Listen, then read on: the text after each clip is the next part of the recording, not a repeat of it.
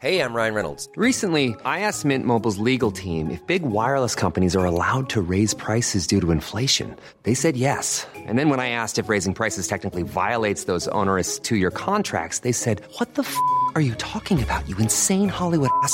So to recap, we're cutting the price of Mint Unlimited from $30 a month to just $15 a month. Give it a try at mintmobile.com slash switch. $45 upfront for three months plus taxes and fees. Promo rate for new customers for limited time. Unlimited more than 40 gigabytes per month. Slows. Full terms at mintmobile.com. Qui est le monstre Je m'appelle Pierre Damani, j'ai 24 ans et je fais un podcast sur le bégaiement. Je suis né à Saint-Malo, la ville des Corsaires, et ensuite j'ai grandi à Dinard. Puis j'ai fait mes études euh, à Vannes en classe préparatoire, et je suis allé à Paris à l'école du CELSA à la Sorbonne. Je suis, je suis, je suis, je suis. Je suis un monstre. J'étais un, un gamin assez normal, hein, j'aimais beaucoup euh, les jeux vidéo, les films, j'aime bien euh, m'évader dans le côté euh, art euh, audiovisuel. J'aimais beaucoup faire des vidéos des vidéos d'animation avec des Lego. Je prenais le vieil appareil photo numérique de ma mère. Je prenais euh, 1500 photos et je les mettais, je les montais sur Windows Movie Maker. Ça faisait un film où le scénario était écrit en même temps que je, je tournais. Donc ça faisait des trucs assez euh, assez obscurs. En fait, je me rendais compte aussi que c'était très très sanglant et un peu absurde. Et parfois, je me demande pourquoi mes, mes parents m'ont pas- envoyé voir un psy en voyant mes, mes vidéos. C'était vraiment un peu glauque. Je les ai revus récemment et je me suis rendu compte que quand même il y avait des, parties presse artistiques qui étaient assez cool. Euh, Je me suis dit, ouais, il y a des trucs on, dirait un peu, euh, on dirait un peu des huis clos. La, Quentin Tarantino, il y a un gars qui est enfermé, et il se fait torturer, on sait pas trop quoi. Mais c'est parce que aussi, euh, donc j'avais du faux sang de Warhammer et du coup je m'en servais pour faire des films de Lego sanglants. Sauf que du coup ça tachait mes Lego de manière euh, définitive quoi. Bégaiement, c'est euh, je me souviens que c'est plutôt apparu euh, autour de mes 5 ans, au début de la en CP. Mes, mes premiers vrais souvenirs liés au bégaiement, c'est vraiment la CP parce que c'est aussi à cette période-là où en fait ça vient des souvenirs parce que les gens commençaient à le remarquer et le relever en fait. Donc ouais, je dirais 6 ans, peut-être un peu plus tôt, mais euh, c'est 6 ans. ouais. Alors c'était il y a longtemps, mais je me souviens, j'ai un souvenir assez clair d'un camarade de classe qui s'appelait euh, Alan. Voilà, je ne sais pas pourquoi je me souviens de son prénom. Je me souviens qu'il m'avait pris à partie dans le couloir et qu'il m'avait dit Est-ce que tu peux dire euh, tel mot? Et du coup, je, je l'avais dit sans, sans du coup.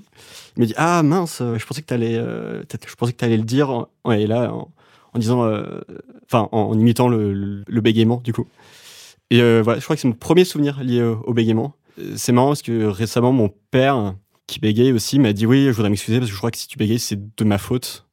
Parce que quand j'étais petit, euh, mon père a, a piqué une énorme colère, il, il a crevé euh, mon bateau gonflable. J'ai l'impression que c'est à partir de ce moment-là que j'ai commencé à bégayer et je crois que ça s'est reproduit euh, avec toi. Parce que un jour, euh, tu te balançais sur le tabouret, ça faisait du bruit, je, tra- je travaillais, j'ai explosé, je t'ai hurlé dessus. Et je crois que c'est à cause de ça que tu bégayais. Et ça, je m'en souviens pas du tout. Je pense sincèrement que c'est pas, c'est pas lié parce que euh, je me suis beaucoup renseigné sur le sujet. Il y a des facteurs génétiques, un facteur génétique assez fort, je crois. Je pense pas que ce soit ça. Puis, si ça m'avait traumatisé, je m'en souviendrais, je pense. Ou alors, c'est resté euh, incrypté dans mon, subconscient. Avant d'en chercher les causes, quand on est euh, plus jeune, avant d'en chercher les causes, on n'est pas trop sci- scientifique. Du coup, on dit, on cherche pas à savoir d'où ça vient, on cherche plutôt à co- contourner le problème ou faire en sorte que ça s'arrête. Après, euh, les causes, c'est vraiment pendant mes études supérieures, je me suis, j'ai commencé à m'intéresser un peu à la, question, quoi. Et euh, après, c'est aussi euh, avec de l'introspection et de, l'auto-observation que j'ai vraiment pris conscience que effectivement c'était quelque chose qui était euh, inné et qui était provoqué par des facteurs extérieurs comme le stress, la fatigue, la timidité aussi. Voilà, et que c'est un peu une sorte de cercle vicieux parce que le, le stress provoque le bégaiement et le, bégaiement provoque du stress. Et donc, en fait, euh, la meilleure façon de bégayer, c'est d'avoir peur de, bégayer. Donc, faut aussi apprendre à ne pas avoir peur de bégayer. Et parfois, j'ai peur d'avoir peur de bégayer. C'est un peu, euh, un peu un cercle vicieux qu'il faut euh, savoir casser et contourner. J'aime bien dire que euh, le bégaiement m'impose un peu d'être euh, bou- bouddhiste, un peu quoi. Parce que de toute façon, je sais que la seule façon de pas bégayer, c'est un peu de faire la, paix euh, intérieure. Et donc, euh, j'ai un peu une religion de, de, de force, quoi. Et ça, ça permet de prendre du recul et de faire la paix.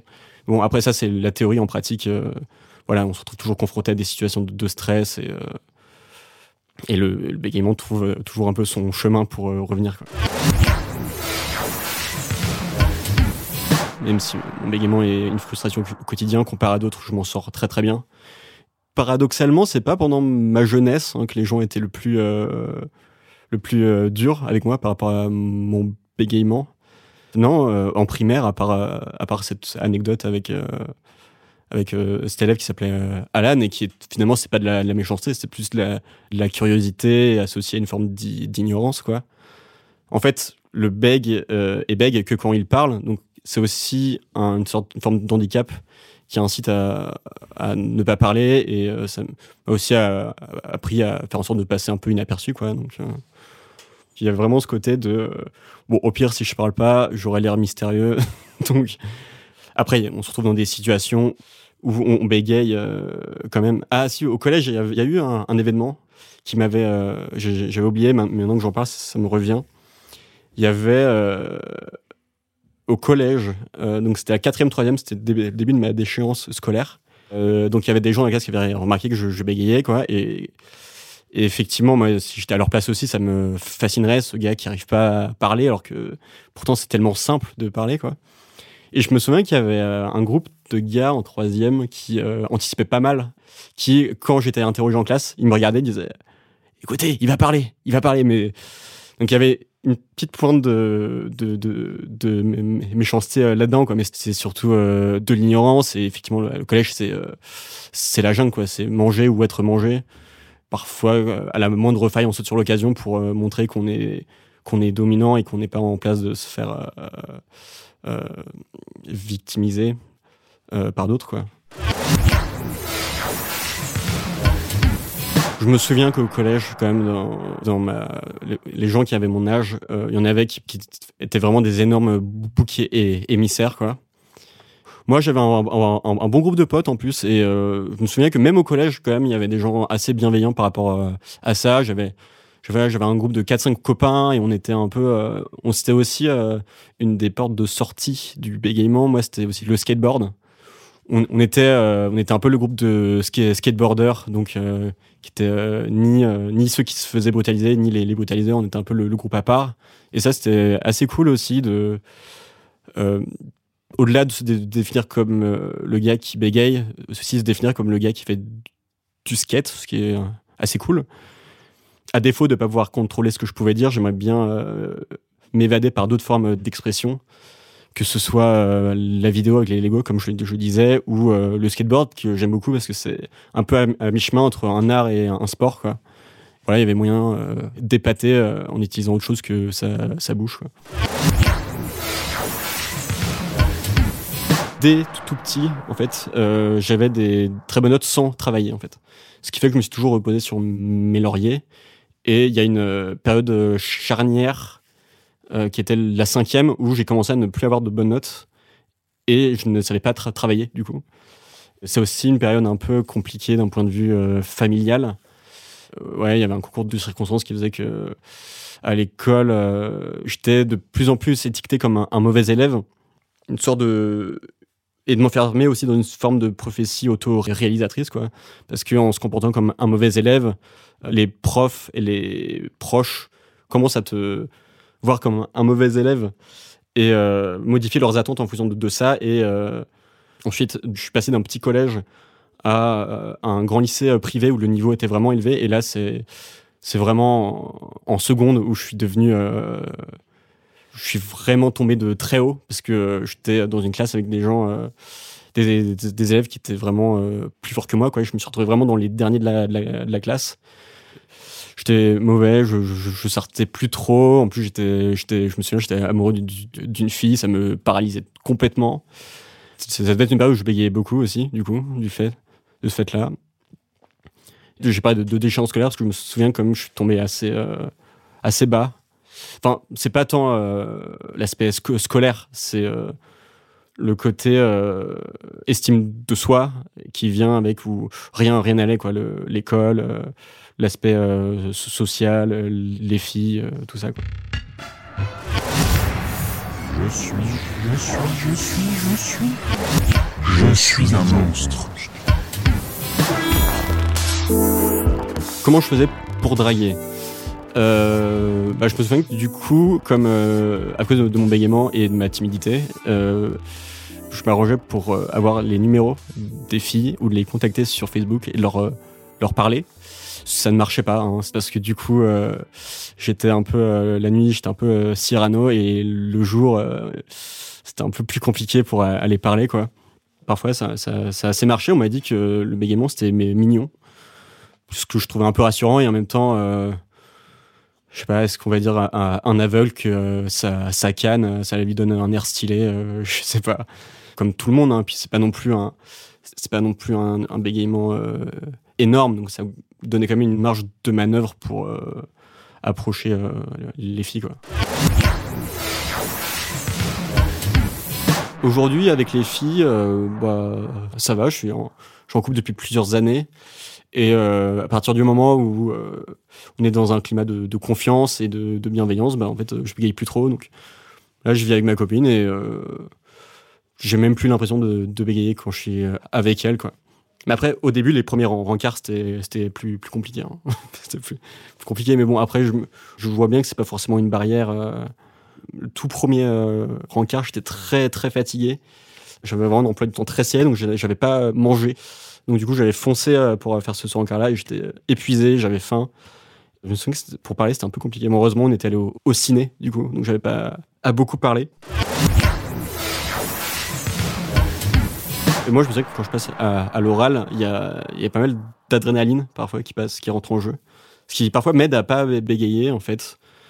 Après, oui, il y, a des- présentations qui ont été euh, compliquées, même dans le, monde professionnel. euh, au bac, euh, je me souviens au, lycée, au bac, je, m'en suis tiré, je m'en suis, je me suis pas mal dé- débrouillé. Peut-être un bégaiement un peu lé- léger, comme ce que je suis en train de faire maintenant, quoi. Mes pires souvenirs, mais c'est peut-être parce que c'est les plus récents, c'est plutôt dans le milieu pro professionnel ou aussi et en même temps euh, j'ai choisi le pire milieu pour un bec je suis allé dans les euh, médias et la, communication il faut parler tout le temps il faut réseauter il faut euh, il faut faire des pitchs il faut je me souviens à, France Télévisions une fois ça ça m'a marqué.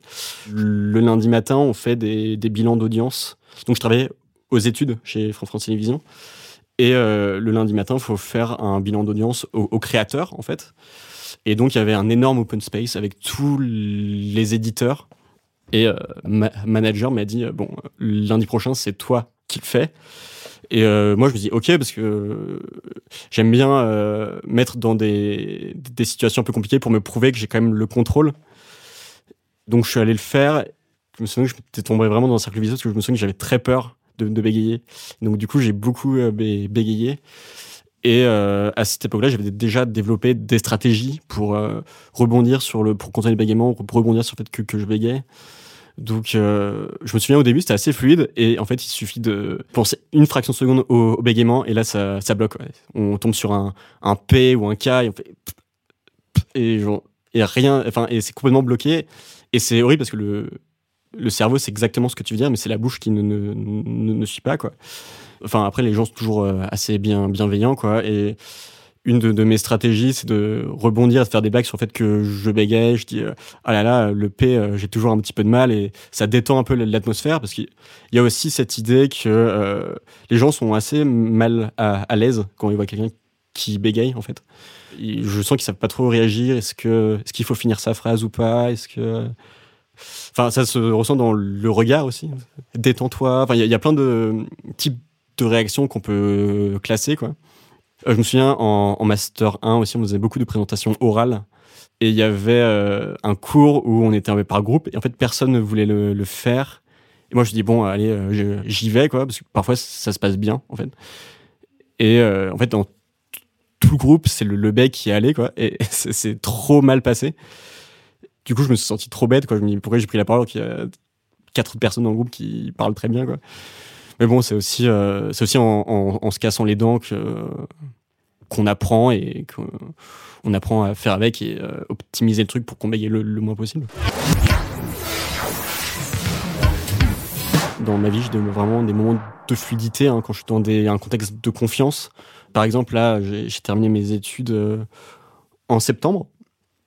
J'ai décidé de euh, prendre du temps, be- beaucoup de temps pour bosser euh, sur euh, mon podcast sur le, le bégaiement qui s'appelle le, PPP podcast avec trois grands P. Et en fait, dans ce moment-là, c'était marrant parce que je devais écrire un podcast sur le bégaiement, sauf qu'en fait, c'était une période où j'étais complètement. je travaillais chez moi tr- tranquillement, je me levais à, l'heure que je voulais, je voyais personne. donc en fait, en, en écrivant le po- podcast et, au quotidien, je me disais, mais en fait, je bégaye pas trop. Est-ce que je suis vraiment légitime pour écrire un podcast sur bégaiement alors que je bégaye pas trop? Et puis après, sont venus des entretiens d'embauche, euh, notamment par téléphone, où là, le bégaiement te revient en pleine tête et tu dis, ouais, non, si, c'est bon, je, si, je bégaye quand même pour ce podcast, c'est assez- marrant parce que je me suis retrouvé dans, une si- situation où, euh, donc pour faire la, donc j'ai fait une campagne de financement participatif et pour faire la, promotion de, cette campagne, je suis allé faire une, une, euh, interview en fait chez euh, chez chez Magellan en fait et c'est une période où je me sentais très bien, j'étais très dé- détendu et en fait je me dis ah là je vais faire une, interview sur le sur un podcast parce que je bégaye et je en ce moment je, je bégaye pas quoi donc et en fait je me suis retrouvé dans une situation où j'avais peur de ne pas bégayer en fait et du coup, paradoxalement, je crois que ça m'aidait à, à ne pas bégayer, du coup. Déjà, le bégaiement, euh, ça provoque euh, une, une profonde blessure euh, narcissique. Et euh, donc, du coup, je crois que ça a généré une sorte d'a- d'appétit. Et en fait, euh, une sorte d'appétit qui m'a un peu forcé à toujours euh, me mettre dans des situations qui sont contre-intuitives pour des becs. Je suis allé en, classe préparatoire où on fait des oraux hyper, hyper durs, sous, sous pression. voilà, après, je suis allé dans une école de, de communication. Le bégaiement génère une sorte d'appétit et j'observe euh, des gens autour de moi. bah, par exemple, l'exemple que j'aime bien citer, c'est Fran- François Bayrou, quoi, où apparemment il avait un bégaiement vraiment euh, très très fort. Et euh, il a fini par se présenter en tant que au, présidentiel, quoi. Il y, a, plein d'exemples comme ça et le podcast que je suis en train de faire m'a aussi permis de rencontrer la communauté bègue de Paris et ça m'a permis de rencontrer plein de profils hyper in- intéressants quoi qui ont aussi un peu les les crocs qui vont qui font toujours ce qu'ils font euh, à fond Euh, je dirais je suis euh, un peu un monstre parce que je vois que c'est quand même au sens d'un phénomène un peu étrange c'est-à-dire que je pense que un monstre est un monstre parce que c'est quelque chose que les gens ne, ne comprennent pas ou en tout cas n'ont pas les grilles de lecture pour comprendre ce que ce que c'est. Et je pense en tout cas que le bégaiement est un sujet trop méconnu et trop mal euh, médiatisé pour faire en sorte que les gens ne perçoivent pas les becs comme des monstres. Donc euh, tant que les gens ne seront pas assez euh, éduqués sur le sujet, je, pense que je serai un petit monstre. ouais.